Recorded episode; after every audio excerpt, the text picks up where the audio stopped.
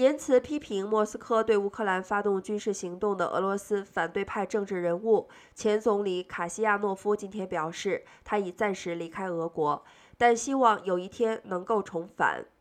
现年六十四岁的卡西亚诺夫，在二零零零年到二零零四年期间担任俄国总统普京的首任总理。他在书面讯息中告诉法新社的记者，他目前人不在俄罗斯。他也拒绝提供任何其他细节，说出他所在何处。卡西亚诺夫遭到普京革除后，加入了反对派的阵营，成为对克里姆林宫最直言不讳的批评者之一。他是在野党人民自由党的领导人。